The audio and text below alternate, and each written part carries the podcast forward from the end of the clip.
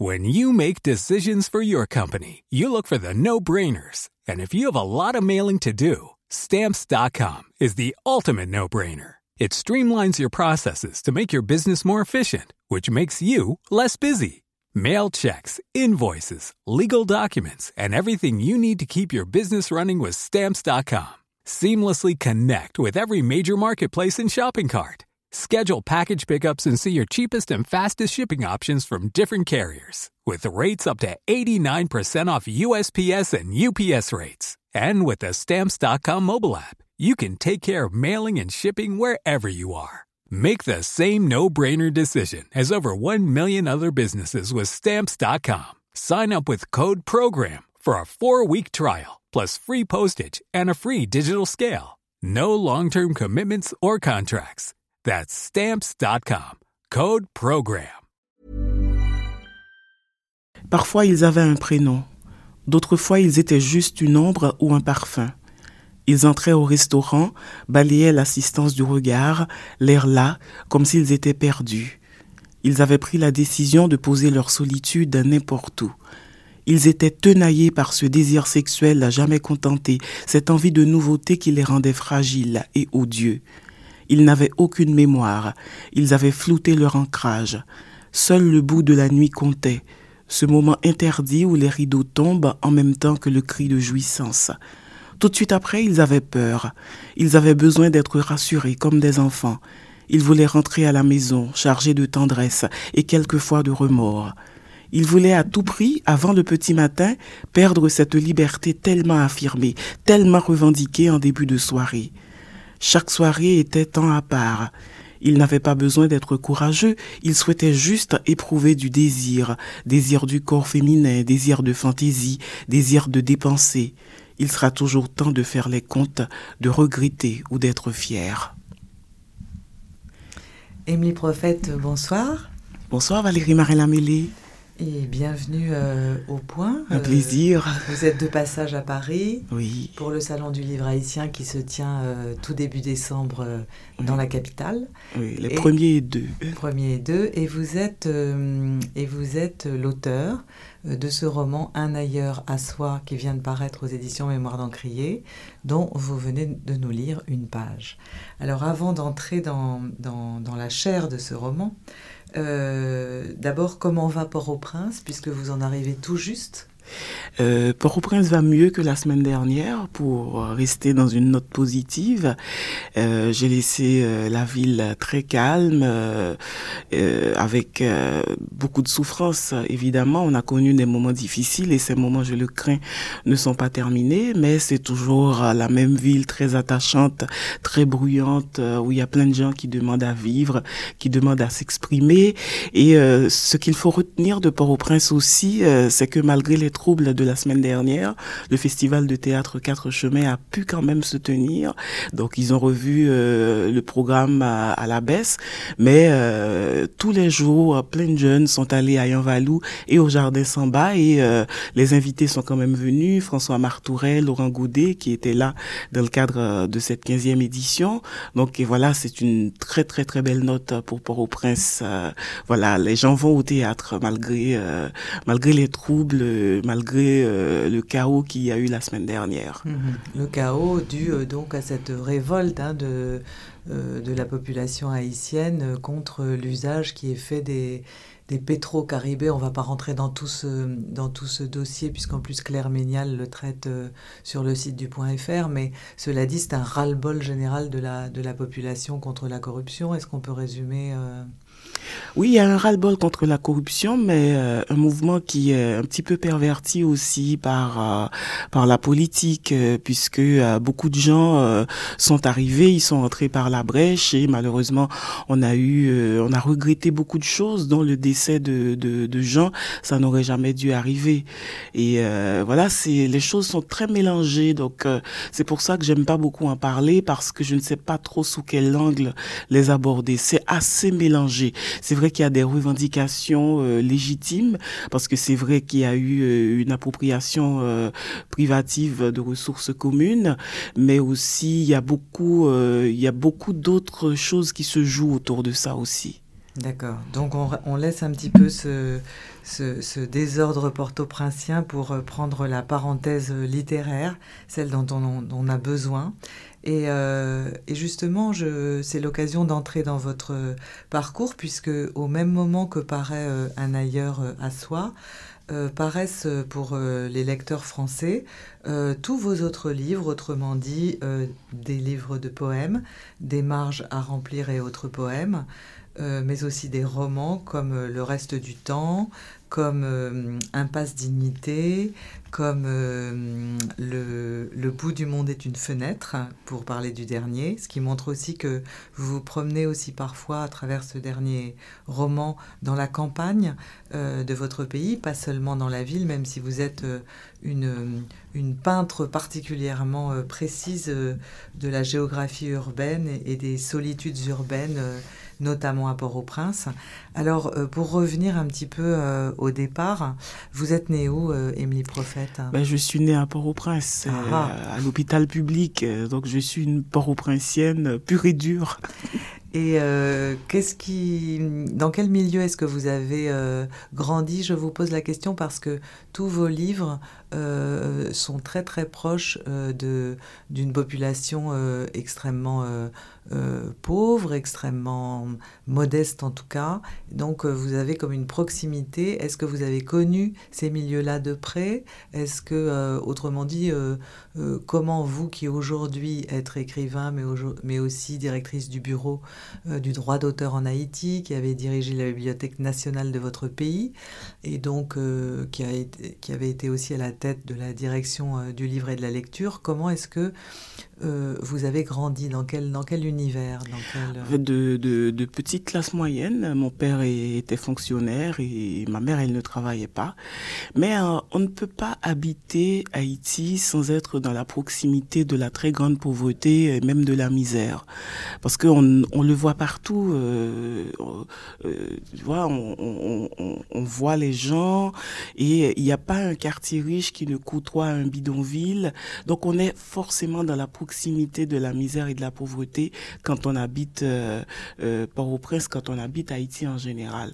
C'est vrai que moi j'ai pu aller à l'école, c'était une très grande chance. Je n'ai pas connu la fin, mais en même temps il y avait des petits camarades, il y avait des gens et j'habitais un quartier, euh, euh on va dire un quartier populaire. C'est vrai qu'on était, on avait la chance d'avoir une maison, mais je, je, je, je les gens, je, regardais vivre les gens, je regardais les surtout. Donc c'est, en fait c'est l'histoire de ma vie. Où regarder et très jeune je n'ai pas compris et ça a commencé avec le testament des solitudes où finalement un jour je me suis réveillée et j'ai compris ce qui se passait autour de moi. Des choses que je prenais comme euh, pour des choses naturelles mais en fait elles ne l'ont jamais été. Voilà on ne peut pas vivre euh, on peut on ne peut pas vivre comme ça. On ne peut pas habiter son pays comme ça.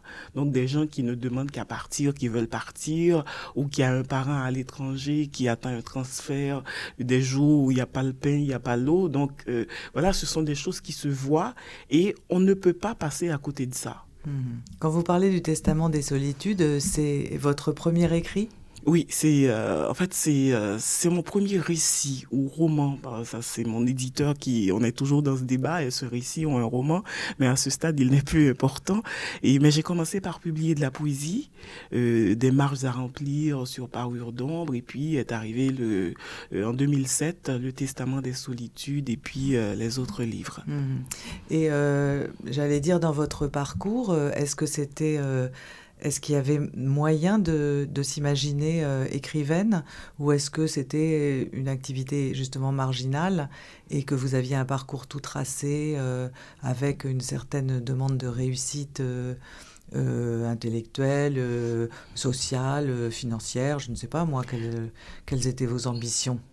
En fait, je ne me suis, en fait, jeune, adolescente, moi j'ai toujours écrit, mais je ne me voyais pas forcément écrivaine. J'écrivais, on va dire, pour moi.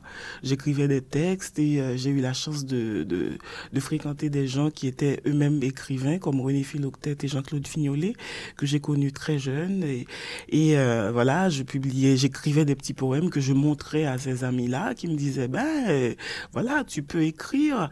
Et puis euh, un jour, Rodney Saint-Éloi venait de fonder les éditions Mémoire à Port-au-Prince.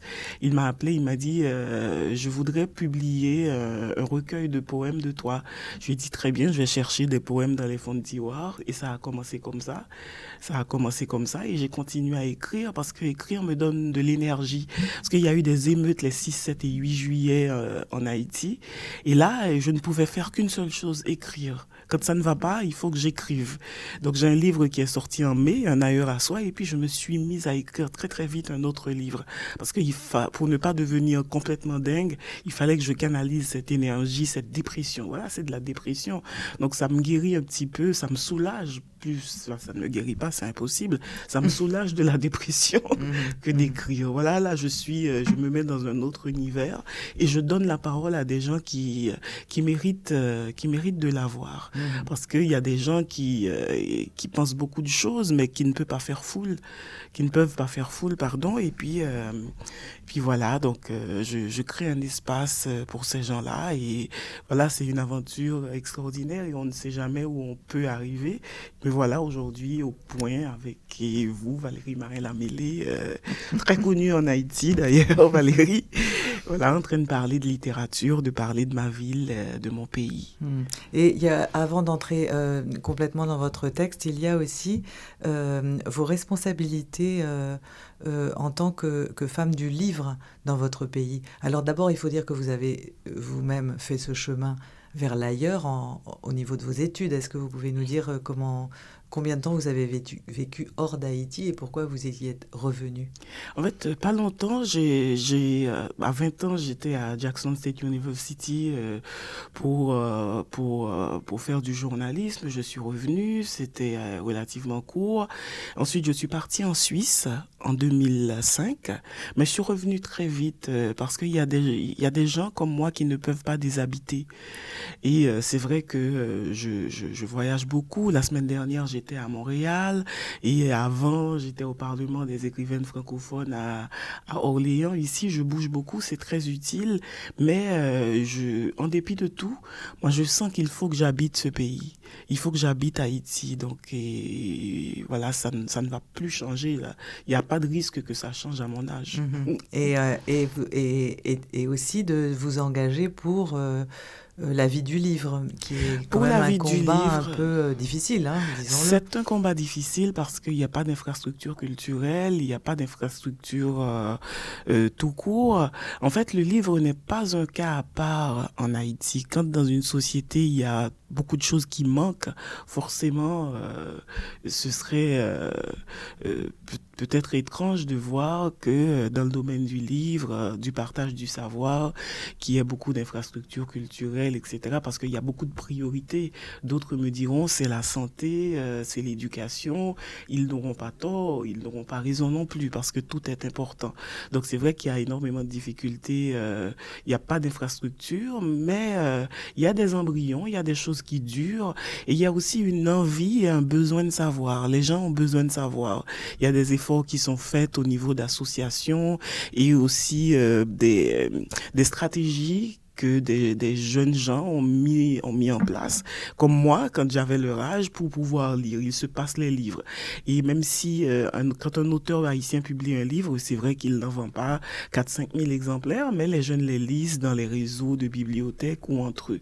Donc, euh, c'est pour ça aussi que la littérature, l'écrit a beaucoup d'importance en Haïti. Mais le livre devrait, euh, on devrait beaucoup plus démocratiser le livre, démocratiser le savoir, mettre des, des bibliothèques dans les écoles mais c'est un effort qui doit faire partie d'une politique publique de l'éducation, de la culture aussi. Mhm. Et d'ailleurs, vous avez euh, dans vos livres, et notamment, notamment l'un d'entre eux, un très beau personnage de, libraire. Hein, euh, oui, euh, Jean-Baptiste, le libraire dans Le reste du temps. C'est ça, Le, reste, du, temps. Les, titres, les titres sont toujours très, très forts, comme cette impasse dignité. Et où il y a des jeunes, il y a des, il y a des jeunes filles aussi auxquelles vous donnez la parole beaucoup. Hein. et c'est le cas donc dans ce, dans ce livre Un ailleurs à soi. Donc c'est un peu c'est un peu pour dire justement cette cette soif de, partir, de laisser, comme vous dites, hein, on laisse son pays. Euh, et, et, ce rêve, cette illusion, euh, c'est un peu ce thème, comment dire, en musique que, qui est au cœur de votre roman, Émilie euh, Prophète. Et, et, vous, et, je dirais que c'est une musique que, qui est que vous avez commencé et que vous poursuivez sans trop de bruit, c'est-à-dire que voilà, il n'y a pas, il a pas d'éclat de, de il n'y a pas ni de gros livres, ni d'intrigues comme ceci, comme cela, ni de, ni de personnages euh, bruyants ou de héros euh, euh, détonnants. C'est pas ça, c'est la, la musique à la fois douce et, et difficile de, de, la société. Et, et, et, notamment dans celui-ci, c'est plusieurs thèmes à la fois, mais principalement deux jeunes filles qui sont complètement, euh, complètement différentes l'une de l'autre. L'une, Lucie, est complètement délurée, presque libérée, enfin c'est ce qu'on ce qu'on croit du moins apparemment au début quand on fait sa rencontre. Elle est serveuse dans un, dans un bar qui s'appelle euh, Aïzan, A-Y-I-Z-A-N. Je ne sais pas si ça veut dire quelque chose, Aïzan. C'est un terme qui est dans, dans, dans la terminologie vaudou. Hmm. Ça veut dire frère, ça veut dire... Parce que là, euh, c'est en fait, euh, il y a une tendance aujourd'hui en Haïti à revenir ou à utiliser ces pistes-là dans les, les, les, entreprises, les bars, restaurants. Donc on cherche des, des, des, des, des noms très, très haïtiens, très ancrés dans... dans dans, la culture populaire. Donc Aïzan, ses frères et Rol Josué, qui est un Ougan, artiste de son état, m'a dit que ça voulait dire aussi terre sacrée. Hmm. Ben voilà un nom pour un, pour un bar euh, qui est tenu d'ailleurs par un Français. Euh, et alors cette Lucie, euh, elle, est, elle est serveuse, elle est, et elle mène un peu une autre vie quand elle n'est pas serveuse pour arrondir les fins de mois, une vie, disons-le, de, de, prostituée. Hein, voilà.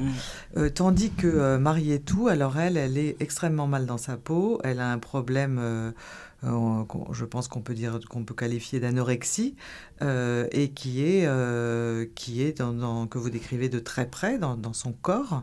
Et mais leur rencontre va créer quelque chose de tout à fait salutaire pour l'une comme pour l'autre et on va s'apercevoir qu'elles sont toutes les deux habitées par un, mal et un drame familial. L'une a été victime de son père, l'autre, euh, Marietou, est l'enfant bâtarde que sa demi-sœur euh, aînée accuse d'être à l'origine de la destruction de la famille.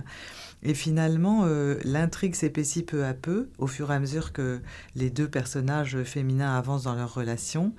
Et voilà, je ne peux absolument pas dire ce qui se passe à la fin, mais ce qu'on sait, c'est qu'en tout cas, elles ont une relation qui est, qui est proche de celle d'un amour homosexuel, mais, mais je ne sais pas si c'est vraiment cela que vous nous dites, euh, ou si c'est le, le, manque d'amour qui crée cet amour homosexuel. Ou, ou comment traitez-vous l'homosexualité, qui n'est pas un sujet facile dans, dans ce livre? En fait, c'est pas un sujet facile dans mon pays, c'est même euh, pénalement. c'est ce que je voulais dire, dans votre pays, pas dans votre livre. enfin, les deux. Oui, oui les deux.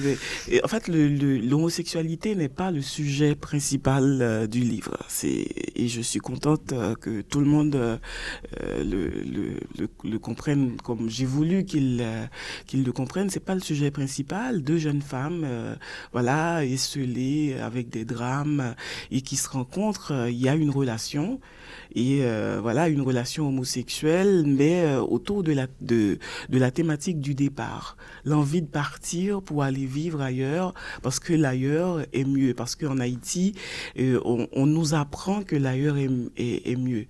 Et, et, et, ça c'est c'est une anecdote mais qui révèle beaucoup de nous de ce que nous sommes. Jusqu'à présent dans, dans des villages en Haïti quand quelqu'un décède on dit qu'il est retourné en Guinée.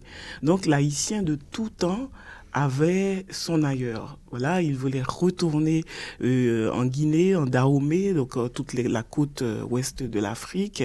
Les gens, ils veulent partir. Donc on est habité par le, le, besoin de partir et l'haïtien peut être très très bien dans ce pays, dans son pays, être médecin, être architecte, mais il a quand même envie de partir. Et j'ai été très troublée il y a peut-être une, une, dizaine d'années, une quinzaine d'années même, de voir que des gens se qui étaient médecins en Haïti se retrouvaient infirmiers à Montréal parce qu'ils avaient choisi de déshabiter. Donc voilà, nous sommes euh, habité par euh, ce besoin de partir et c'est peut-être l'insularité. Les, les, continentaux font euh, gèrent ça mieux parce qu'ils peuvent juste euh, traverser des frontières terrestres euh, et partir. Mais non, nous avons besoin de partir et aussi parce que, comme tous les gens des pays en développement, on ne peut pas partir comme on veut, comme on souhaite. Donc il y a des murs administratifs. donc voilà, c'est c'est un petit peu aussi pour attirer l'attention sur tout ça. Quentin, c'est un c'est un Français et lui, il décide de changer de patrie. Alors là, on, on, en revient euh, à votre livre Un ailleurs à soi, Émilie Prophète, et euh, au patron du bar euh, dans lequel euh, Lucie travaille. Voilà. Alors ce Quentin, oui. oui. ouais, il, est, il, est, il est français, il décide de, de, partir. Il habite un beau pays, la France est un beau pays avec plein de d'avantages, etc. Mais on n'est pas obligé de vivre dans le pays dans lequel on est. Donc il choisit d'aller vivre ailleurs, il choisit son ailleurs. Mais c'est un petit peu plus compliqué pour les gens des pays en développement. Donc euh, je parle d'un lieu haïtien, c'est le pays que je connais le mieux. Mais euh, c'est vrai que nous, en général et en particulier, nous avons envie, nous avons besoin de partir. Et on dirait qu'on a besoin de partir pour pouvoir mieux aimer le pays. Parce que nous avons une diaspora qui est très impliquée, qui est, euh, qui est attentive à ce qui se passe dans le pays. Mais euh, aimer son pays aussi veut dire euh, prendre ses distances par rapport à lui pour mieux euh, le comprendre, pour mieux le cerner, pour mieux aider aussi parce que euh, beaucoup de gens en Haïti dépendent des transferts de la diaspora qui vers 2006-2007, je ne sais pas ce qu'il en est aujourd'hui, cette ces transferts de la diaspora étaient de loin supérieurs à toute l'aide internationale qui était fournie à Haïti. Donc c'est ça, c'est le rapport avec la diaspora, c'est le besoin d'aider, euh, de partir. Et dans le cas de Maritou, c'est euh, c'est un besoin de liberté aussi. Aller à Amsterdam, Amsterdam c'est une ville d'eau, c'est une ville de liberté aussi. Et, euh, et aussi le Suriname est proche d'Amsterdam. Mmh. Donc quand on est à Paramaribo, on est vraiment aux portes d'Amsterdam. Elle, elle voudrait aller euh, au, au Suriname et le Suriname, et ça c'est important aussi pour comprendre, le le Suriname a interrompu sa liaison aérienne avec Haïti parce qu'il y avait trop d'Haïtiens qui partaient pour le Suriname. Et quand j'ai envoyé mon manuscrit à mémoire d'un crier, la première lectrice, elle m'a écrit un peu interloqué pour me dire, mais le Suriname est un pays pauvre. Voilà le PIB du Suriname. Vous êtes sûr que euh, les gens, ils veulent aller au Suriname? Mais c'est difficile à comprendre parce que des fois, les gens font des choix qui ne sont pas logiques. La personne qui vit très bien, qui est médecin ou qui est professeur et qui décide d'aller vivre à Montréal ou qui, euh, qui, est, qui, qui a un parcours scolaire assez intéressant qui lui permettrait de vivre même en Haïti, qui se retrouve à faire la sécurité à Paris dans un magasin, on se dit, il y a un souci là, il y a quelque chose à interroger sur l'envie et le besoin de partir, de laisser son pays. Mm -hmm. Donc euh, c'est vrai que c'est une question euh, en même temps avec un soubassement très mélancolique, mais euh, on sent que, ne serait-ce que par ce Quentin, par d'autres personnages, de toute façon à quel point vous, vous aimez votre pays et, et votre ailleurs à vous. Est-ce que ce serait de cet ailleurs intérieur que vous donne l'écriture ou que, ou que peut trouver. C'est une question un peu, je vais dire, euh, dont la réponse est un peu attendue, mais. mais euh, mon ailleurs à moi, euh, j'ai eu des ailleurs. J'ai eu envie d'aller voir ailleurs, j'y suis allée. Donc quand on a été voir ailleurs aussi, on peut faire le choix de revenir. J'ai fait le choix de revenir en Haïti. Donc moi, j'ai, beaucoup d'ailleurs. Moi, ça me fait du bien de, pouvoir partir de temps en temps d'Haïti ça me fait vraiment beaucoup de bien et j'ai ce privilège grâce à la littérature.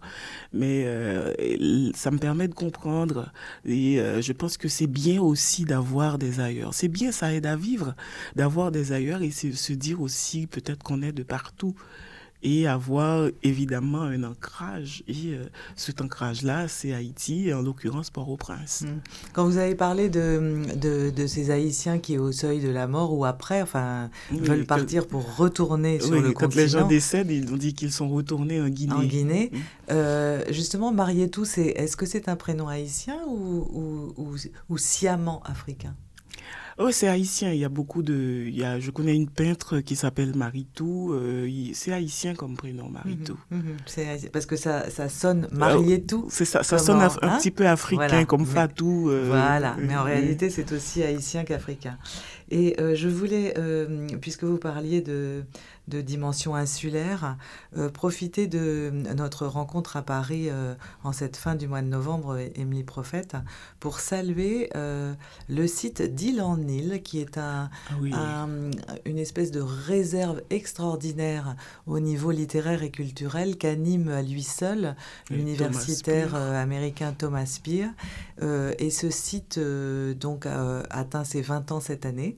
Euh, il attend aussi euh, l'aide de tous ceux qui, veulent euh, la lui fournir. Et, surtout, ce que je voudrais savoir, c'est ce que ça représente pour vous dans la littérature d'être porté comme ça par ce, ce pôle d'information. Parce que nous, journalistes, savons ce que ça nous donne. Mais pour un écrivain, dans votre pratique de la vie littéraire, bibliothèque, qu'est-ce que dans quelle mesure c'est un... Vous avez parlé d'Ilanil et j'ai eu la chair de poule. C'est tellement important pour moi comme, euh, comme site d'information. C'est un réservoir extraordinaire pour la littérature ainsi insulaire, pour la littérature haïtienne. Moi, je n'ai pas, je, je n'ai pas souvenir d'avoir été interrogé par un ou une, journaliste sans que, sans, sans, sans que ces références n'aient été euh, Ilanil. Et ça doit être le cas pour, euh, pour tous les écrivains haïtiens il en est vraiment, vraiment un site très, très important et, euh, confronté à, à, des soucis financiers. Et voilà, et il en il, euh, il en il a besoin d'aide et je pense que c'est, c'est, c'est un devoir, c'est important pour ceux qui aiment la littérature, ceux qui sont attachés à, à l'information, à, à euh, voilà. Donc, aide ce site, mais c'est, c'est vraiment très, très, très important et, et je salue vraiment le courage et de Thomas Spear, de Thomas, Thomas Spear, qui anime depuis 20 ans à lui tout seul ce site et, et vraiment je le remercie du fond du cœur parce que il en il a, a fait énormément de, de, choses pour la littérature haïtienne, énormément de choses pour moi à titre individuel, mmh. vraiment. Hein. Bon, voilà le petit coup de chapeau à Thomas Spear et à, Il en il. Et puis je, avant de conclure, euh, je voulais savoir, Émilie Prophète, euh, quelle était la dimension de l'engagement de l'écrivain, je pense euh, de nouveau à ce sujet euh, sur l'homosexualité parce que au même moment que le vôtre paraît toujours chez Mémoire d'Encrier le livre euh, Gary Victor qui est une espèce de satire désopilante sur la corruption des politiques au sujet justement d'un festival LGBT qui devait se tenir à Port-au-Prince. Or la chose a euh, existait réellement. Et je crois que c'est ça qui vous a inspiré, du moins cet événement d'ostracisation, euh, d'ostracisation ou d'ostracisme. Tout d'un coup, j'ai un doute, mais passons. Euh, je, je, me demandais dans quelle mesure c'est cet événement euh, qui tout d'un coup vous a amené à, à, hum, faire un collectif, à organiser un collectif d'écrivains euh, qui ont pris la parole de la tolérance. Du domaine de la tolérance. Oui, c'est un livre, ça fait un an qu'il est sorti. En fait, les sénateurs de la République ont, ont, voté une, une loi sur la réputation et le certificat de bonne vie et mœurs. voilà, et une loi vraiment euh, euh, scélérate, allons dire le mot, euh, et voilà, par populisme aussi, puisque c'est pas c'est pas un combat qui devrait nous intéresser aujourd'hui. C'est vraiment euh, quelque chose d'arrière-garde totalement. Et cette loi incite à la dénonciation, etc. Donc voilà, il fallait. Et puis un matin, je me suis dit non, euh, dans 20 ans, est-ce qu'on va dire que les écrivains n'ont rien dit? Donc j'ai rameuté un certain nombre d'écrivains, une douzaine, et on a fait un collectif euh, qui a très bien marché, qui s'appelle du domaine de la tolérance.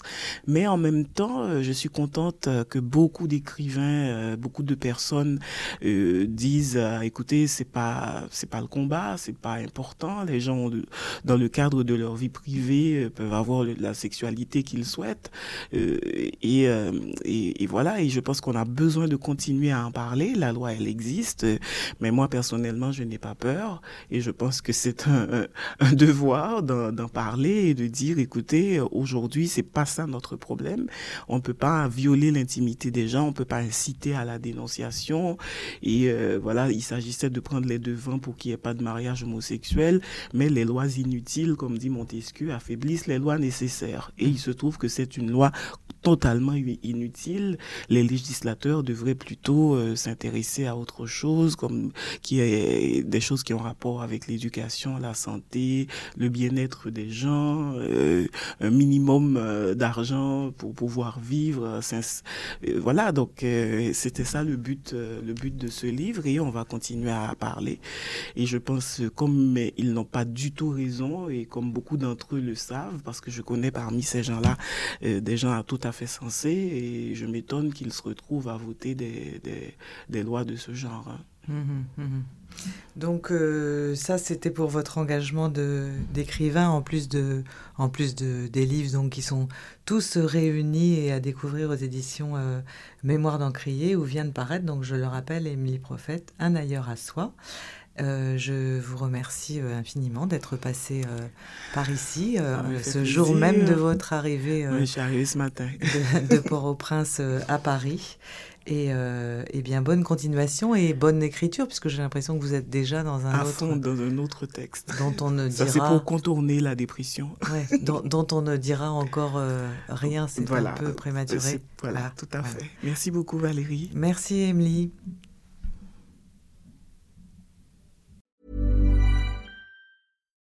When you make decisions for your company, you look for the no-brainers. And if you have a lot of mailing to do, stamps.com is the ultimate no-brainer. It streamlines your processes to make your business more efficient, which makes you less busy. Mail checks, invoices, legal documents, and everything you need to keep your business running with stamps.com. Seamlessly connect with every major marketplace and shopping cart Schedule package pickups and see your cheapest and fastest shipping options from different carriers with rates up to 89% off USPS and UPS rates. And with the stamps.com mobile app, you can take care of mailing and shipping wherever you are. Make the same no-brainer decision as over 1 million other businesses with stamps.com. Sign up with code program for a 4-week trial plus free postage and a free digital scale. No long-term commitments or contracts. That's stamps.com. Code program.